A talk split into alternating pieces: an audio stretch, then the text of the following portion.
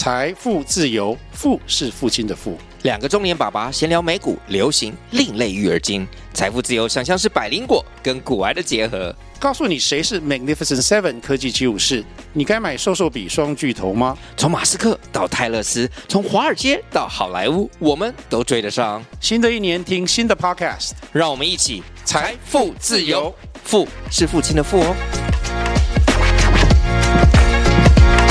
所以 O 就是太极那个图，然后 T E F S 就是两仪，然后四象八卦跟六十四爻这样，就是自我期许啦，自我期许说这个世界本来什么都没有，但是突然就什么都有了，所以就是一个创造力的一个一个品牌的意思。我当初是这样想。我刚刚那瞬间我很后悔，我们现在没有录影。他刚刚跟我讲那一段的时候，你知道他有多认真吗？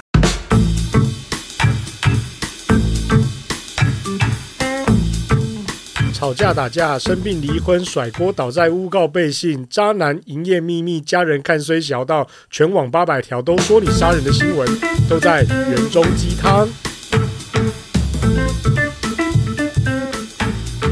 大家好，欢迎来到元钟鸡汤，我是 Max 李元忠。嗨，我是吕炳宏大炳。今天元钟鸡汤邀请来了一个呃，我认识也是几年的朋友。那他的创造发明力非常的强，呃，我非常佩服他。那他在创业路上也发生了一些呃事件，然后我我们也都交流过很多。那今天我们来欢迎我的一个咨询发明的对象，拜拜林志德先生。嘿大家好，嘿、我是林志德啊，Byron。那咖啡界可能比较知道我的另外一个名字叫拜拜。哦，所以呃，大家可以叫我拜拜这样子。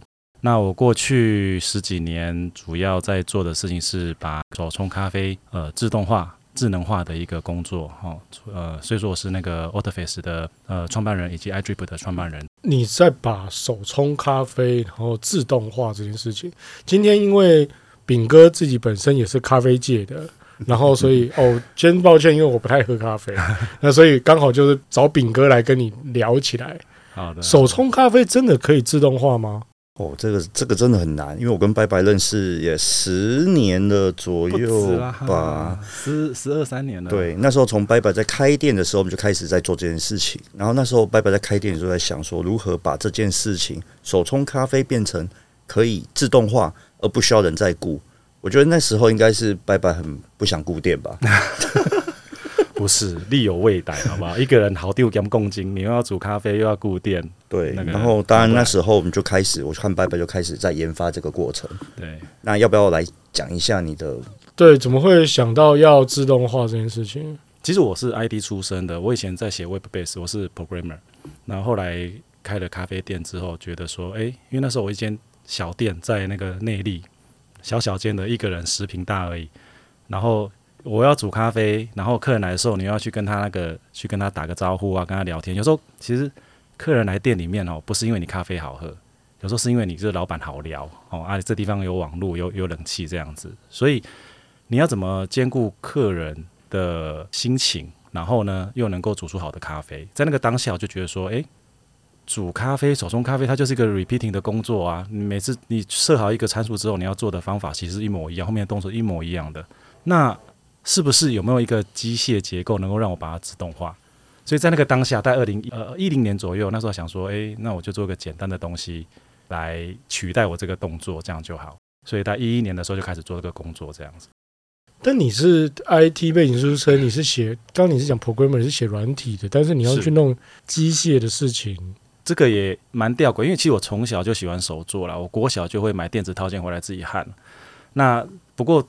焊归焊嘛，设计机器是另外一回事。在那个当下，其实我们创呃二零一一年我们创立这间公司的时候，有三个人，就 Autoface 这间公司有三个人。那其中一个是做机构的，然后因为家里有事，哦，后来就离开了，就变成说我一个人要把它全部扛下来。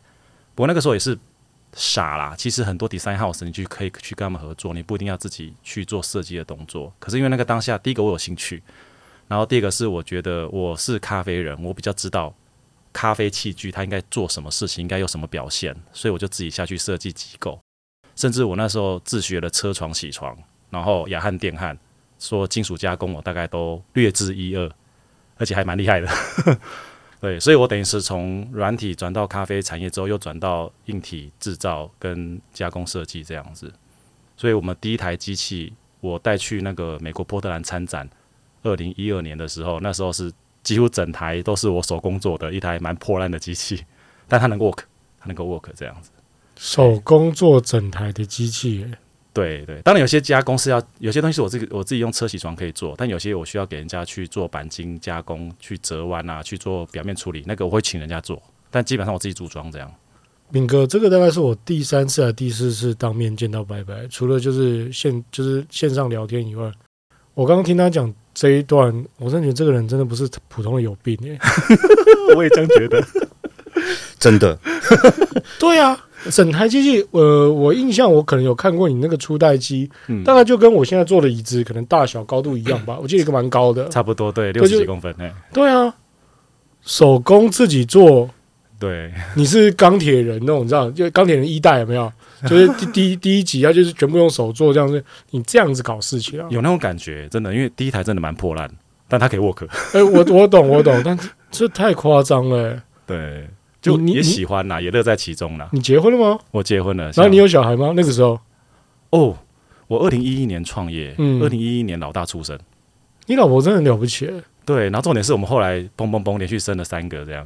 你老婆真的了不起。对，她很伟大。对啊。哦，而且我们自己带哦。哇靠。嗯。然后你带好，我们讲到你拉去波特兰。然后你那个时候你就是全，那是一个人全做，然后一个人出出国参展这样子。对，那个时候有一个有一个咖啡界的前辈，就是带着我一起过去。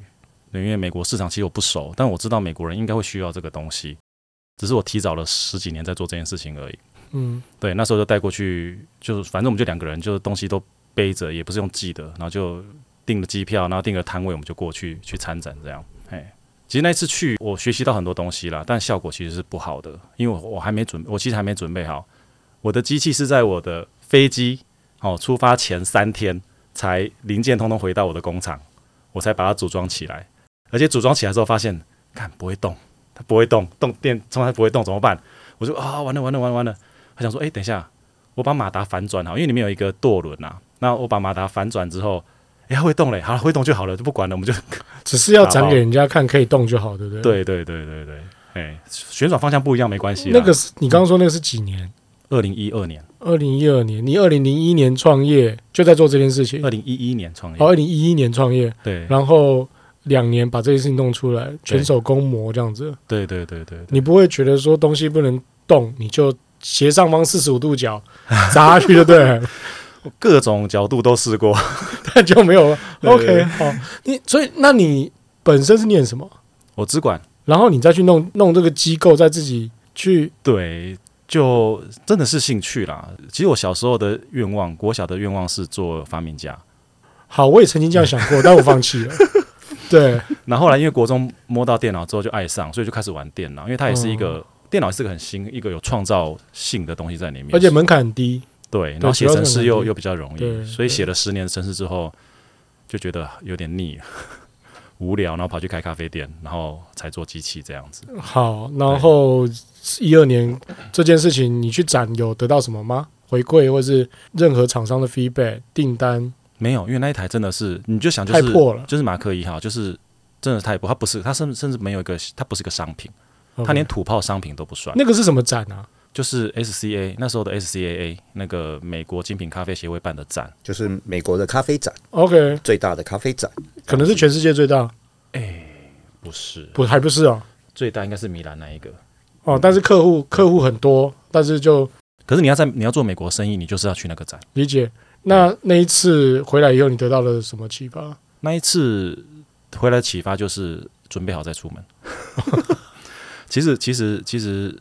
我觉得其实人生很难讲，你会觉得那件事情好像是白做，嗯，因为没有任何订单，没有任何的什么东西。当然你会得到一些回馈，可是我觉得你在做这些事情的时候，你会学到东西，你会知道你下一次要怎么做。而这个东西是人家用教的教不来的，你一定要自己去去碰。所以其实那一次去之后，我学习到怎么跟美国人去沟通了，在展上你怎么跟美国人沟通，他们会听，然后听得懂这样子。然后也看了一下美国的市场，所以的那个我觉得那个时候的收获是比较脑袋里面的东西。嘿，那回来以后，你开始回来之后就开始把，因为那时候因为太赶了，所以回来之后就开始找厂商帮忙，因为我机器已经做出来，prototype 做出来，功能验证了，那我就开始找厂商把东西就是商品化。那时候也跑很多，跑了，那时候真的不懂，找跑了跑到嘉义找那种金属加工的工厂，然后他说他可以做，哦，我就相信了，然后我就让他做，等了两个月之后，发现做出来的东西比我做的还烂，你就干脆不如手工自己来就对了。对，可是也不行啊，真的不能手工，当然不可能啊。对对对，所以我们还是到处去找一些厂商，然后把第一代做出来。后来又找到在巴德一家厂商，有就是他给他可以做小量厂，反正我们是做商用机，嗯，我们的量产其实我们的产量其实不需要太大，所以他能做。只不过第一代做出来之后，我过不了我那一关，我后来就没有把让它上市。我只卖了一台给那个那时候 Hario 的海外部的那个总经理。好，我先我先我想先加强一下听众对你有病的部分的那个叙述。你在做这件事情的时候，你有看过外国有任何人做这种东西出来吗？我猜没有。手动机吗？没有。对，我很前面，我在全世界很前面在做这件事情。你他妈真的有病欸！不是因为你东西做下去，一开始我想说做一个手工的、手动的。越做越做越爽嘛，这是一个想要改变世界。我知道，我知道有那个热情，就小孩子还不懂事，你还不知道世界有一个高墙，有太极之墙，有要十二个黄金圣斗士打破才可以。对对，那你就去干了，我就干了，真的头洗下去之后就哦，你真的超有病。嗯嗯，好，我我以后我一定要每次跟你见面，我都要讲这句话。你真的超有病。同意，无法反驳。那那个时候你的收入怎么来啊？因为一直做这件事情，你还是要烧家里要钱啊。那时候主要是那个时候主要是由那个呃金主，就是我爸爸，他很支持。其实我觉得一开始他应该也没有想到，爸爸姓郭吗？呃，没有，跟我同姓。哦，跟我也姓林哦，也姓林，对对对对对对。哦，对对，我爸爸姓林，对对对对对，林家大院，林家大院，OK OK OK，对对对，是板桥林家吗？不不不不哦，不是哦，我们是嘉义林家，你是嘉义林家哦，好好好，对对，然后就是也很感谢我爸爸啦，他其实很支持我，也很相信我啦。然后他也看到，就是他的想，因为我跟我弟一起做这件事情嘛，那然后还有几个同事这样子，所以他觉得说我们也是有努力在做，只是不晓得那个坑这么大。爸爸也是经商吗？呃，对对对对。哦，我发现就是要让孩子去尝试一些事情，那他那个机会才会出现。对，可是你一个人做就做，你还把你弟拖下水。他也是那时候刚 研究所刚毕业，哦，反正没事做，应该是我创业的第二年，第二年第三年我有点忘记了。他就是刚毕业，然后想说，我想说有个自己人来帮忙，而且可以压榨，比较便宜，所以就就把他抓进来了。哦，那个没办法，你除了你除了那个投资人的天使是找那个 family 三 F 吗？对对对对，你连那个 劳力也是要找三 F。我靠，他真的好厉害！炳哥这段你有听过吗？跟他认识这么久。我都参与在旁边。什么？你参与在旁边？但是我不知道这么 这么这么有三 F 的。他一路看着我长大。我靠，OK，那然后后来 Phototype 做出来之后，我知道我们拜拜后来有做出商用版本。对。那后来你是怎么决定要做商用版本？卖的怎么样？商因为一开始一开始我就想做商用版本，因为我就是咖啡，我就是我就是市场里面的人。Phototype 玩的这下一代。对对，因为 Phototype 玩，我发现那个东西。单锅炉它的效果，它的连续冲煮效果很差，然后我过不了我自己那一关，所以我就花了三年的东西，我就不做，然后再开发第二代这样子。那第二代就是在大概一四年的时候，一三年开始做了，那时候也找到一个伙伴不错，就小左嘛，对，就一起帮忙，他们家他们家的工厂的资源一起帮忙，然后就在一四年第二代出来，就像在市面上你看到比较多的第二代就是那一台这样子。那你本来想用商用机，你是想说？就是任何手冲咖啡的店店都可以来买你这个，没错，没错。或是进入更低的，就门槛变得更低，你也不用聘一个咖啡师。没错，没错。就老板你自己懂咖，因为台湾很多咖啡店是老板自己懂咖啡。哎，对啊，我以前有住在一个呃咖啡厅楼上，然后他就是蛮常在烘豆的。那个窗户真的，一打开，你就闻到楼下他红豆那个，然后真就就还蛮蛮有名的。然后我有发现，他就真的非常懂。我常常常常约人家喝咖啡，我就直接约我家楼下嘛。啊，他们大家不知道我住楼上，然后我就发就在等朋友的时候，跟朋友老板聊聊天，发现真懂哎。就像炳哥现在听我在讲，他那边很 就是悠哉的样子，就是什么咖啡你们就懂到不行这样。啊，我们就是这个产业里面的人啊。所以对啊，所以因为尤其这些咖啡师，他们自己对自己的豆子也好，冲煮法也好，就是有自豪嘛。然后你说我随便给给工读生煮，我也是，当然那时候我也请不起工读生啊。然后你给工读生煮，你也不放心嘛。那所以我就去，就是这个东西能够把老板的味道好 copy 下来，然后每次煮就是他帮你煮出你的味道这样子。对啊，我没有还没有完全了解你做的，你可以做到，简单说，你定义一个味道，他把你那个味道做出来。应该不是，应该说我把手冲的手冲这个动作拆解，手冲咖啡的动作拆解之后，然后用机器去跟电子控自动控制电脑去把它能够还原出来。比如说你的水温啊、水流啦、流速啦，你要要不要断水、断水几次啦，然后你要闷蒸几秒啊之类的这种东西，你把它，因为我是 programmer 嘛，所以你把它。那个程序化，成程序化，然后就标准化了以后，你就有办法 A 几倍，B 几次，C 几次这样。对对对，你输入到机器里面，机器就每次就是照你的方式去煮出来。你真的很有病，真的。那现先不要讲现在它的状况怎么样，因为我之前就是在这个机器刚开始出来的时候，我真的很惊讶。然后每次我们吃饭都在聊天啊，然后我就没有再问这个东西的细节，因为。反正我也不是使用者，我想说，我也不需要了解。是那炳哥，后来你觉得他这个东西出来，对你们那个行业是一个？你知道，手冲的世界很有趣，它有什么九大冲煮法，什么河口式、河野式，莫名其妙断水式，一大堆的流派。那今天拜拜，它就是创造一台机器，可以把各种流派可以复制，可以做得出它那个流派的东西出来，所以是真的很屌，很屌。它真的是。很有资格讲，因为他是全世界第一间咖啡店用我的机器。哇！你们 今天你们两个讲就好了，我到旁边来。没有啦，我觉得重点应该还要摆在说，其实那台机器当它开始做商用规模设计出来之后，已经陆陆续续有些店开始采用。那量呢？量呃，卖的怎么样？大概呃，因为一四年出来嘛，大概一五一六年那时候的量最好，但是那个所谓的量的好也卖的没有到多好，就是大概就几百台这样子，全球。然后主要是因为那时候那个刚好当年的世界冠军吧，莎莎，对对，他是澳洲的，他是澳洲人，然后他是世界咖啡师冠军，然后来到台湾看到我们的机器觉得不错，就刚好也是去我的店，对，就看到这样。然后，我我想要问的其实是说，那后来有什么机缘会来到 iGrip，后来重新创业，创了这间公司？哦、应该是机器你已经发明了，对。对然后后来怎么把它命名一个品牌，对不对？因为那时候你是先卖机器上，你那台机器那时候叫什么名字？Otterface，Otterface，O T F E S。啊，为什么要取这个鬼名字？我念不出来的。那个宇宙本无极，无极生太极，太极生两仪，two 生四象，four F 生八卦，eight 一，然后生六十四爻，哦，S sixty four 嘛，然后让进而幻化宇宙万物，所以 O 就是太极那个图，然后 T。E F S 就是两仪，然后四象八卦跟六四爻这样，就是自我期许啦，自我期许说，呃，这个世界本来什么都没有，但是突然就什么都有了，所以就是一个创造力的一个一个品牌的意思。我当初是这样想，所以才取了 Outer Face。我刚那瞬间我很后悔，我们现在没有录音。他刚刚跟我讲那一段的时候，你知道他有多认真吗？诶，这段话我之前还练习用英文讲过，好难呐、啊！哇靠！因为我要我要我要到我要到我要到国外去跟人家解释嘛，所以那时候哇，人家也是听不懂，还是听不懂，只听得懂“太极”这两个字而已。对，我我现在都有训练自己讲话比较正向一点。他刚刚讲的那段话，他对这个产品跟他这个 idea 跟他传传达力量，他非常的有力量跟热情，你知道吗？嗯。简化来说，就是他真的病很重。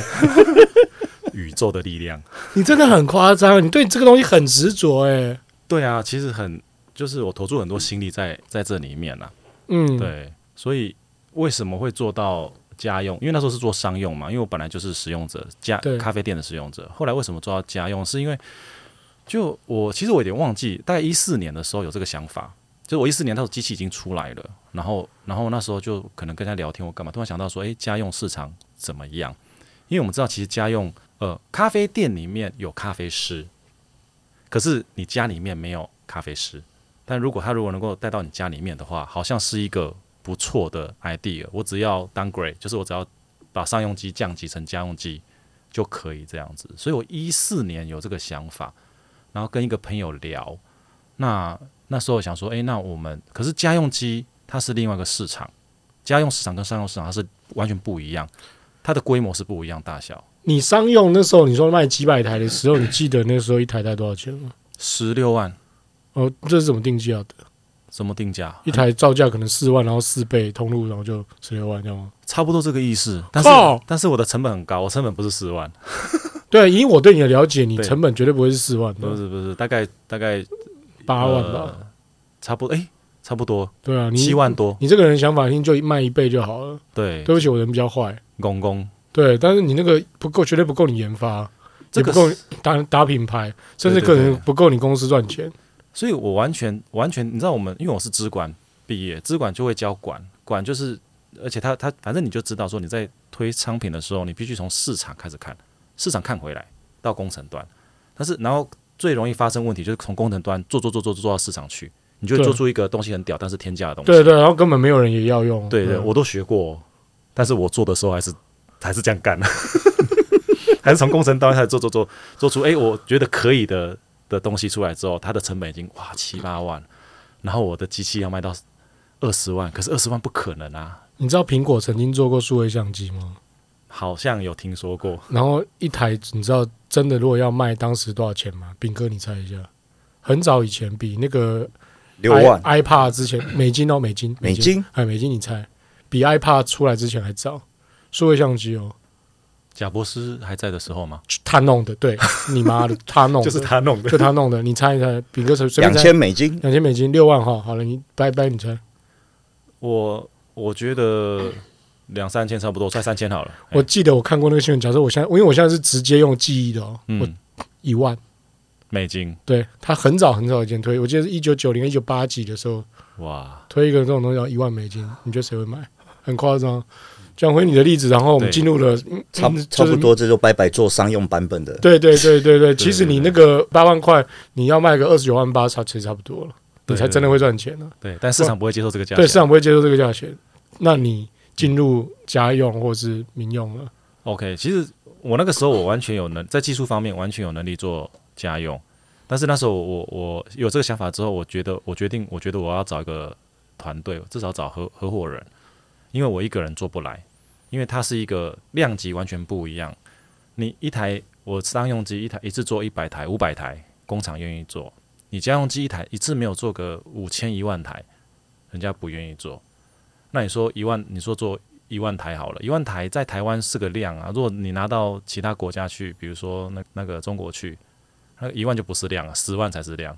那一台成本一千块好了，十万是多少钱？就一亿了。对啊，很可怕啊。所以加上其实最。最难的是你图 C，它跟图 B 是完全不一样的概念。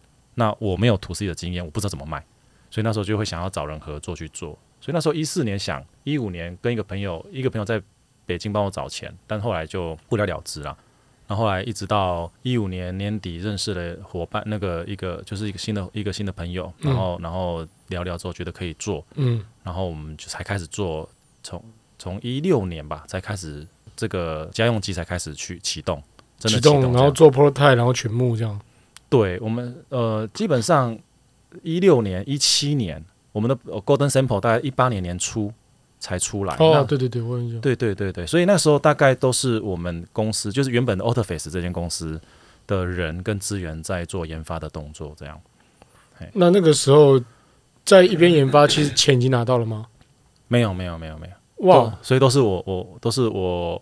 我们在吸收这个开发的费用，这样子。林爸爸，对对对对对，所以其实那那时候公司已经有赚一些钱了啦，因为机器有在卖。对对对，但是还是需要找林爸爸周转。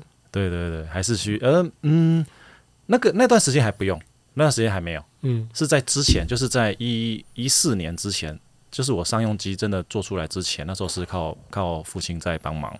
所以其实一四一五呃一七一八年的时候，已经可以自给自足了。对，那时候因因为已经卖到那时候中国大陆嘛，然后那个澳洲跟日本，我们都有代理商了。那时候已经已经卖到这些国家，那蛮好的啊。就是我最早设定的那个美国市场一直打不进去。那你很怄吗？也不会啦，反正其实其实先进去一些市场有好啊。对啦，而且其实后来发现卖最好还是台湾，因为我们就在台湾，其实你就是台湾先把它经营好。对啊，因为你的资源在这边，然后会烧烧到别的地方去啊。对对对对，真的。啊、那个时候，炳哥你，你就他的机器开始出来的时候，你的你跟他还很常联络吗？有啊，第一台机器就在我的店里。对对对啊，我说是民用的，民用的，就是他开始。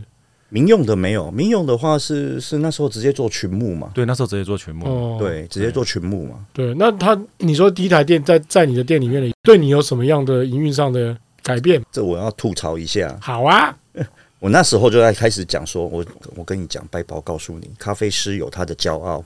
然后我们咖啡世界就是这样子，当你的设备越贵，你的咖啡会卖得越便宜；你设备越便宜，会卖得越贵。比如说赛风壶、玻璃壶。一支一千块，我一杯可以卖两百五、五百块。